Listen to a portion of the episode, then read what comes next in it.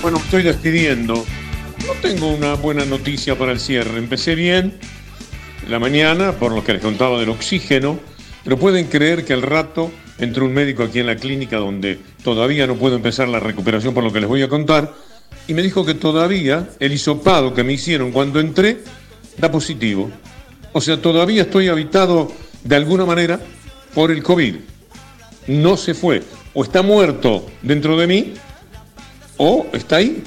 Es una cosa muy llamativa y la verdad que se pone pesado el tema y bueno, se los cuento porque es un retroceso. Llevo cuatro o cinco días sin poder empezar porque cuando entré aquí por razones de seguridad me hicieron ese hisopado y el hisopado dio que nuevamente estoy con COVID. Es decir, se mantiene el COVID. No lo puedo creer, con franqueza. Pero bueno, eh, yo lo asumo bien, yo llevo bien estas cosas y ustedes ayudan mucho. Mañana, por ejemplo, escuchándonos, acompañando nuestra lucha, eh, seguro que me van a hacer sentir muy bien. Y eso es lo que finalmente importa en la relación con ustedes. Les digo gracias y les digo hasta mañana, si Dios quiere, y tomen nota, ¿eh?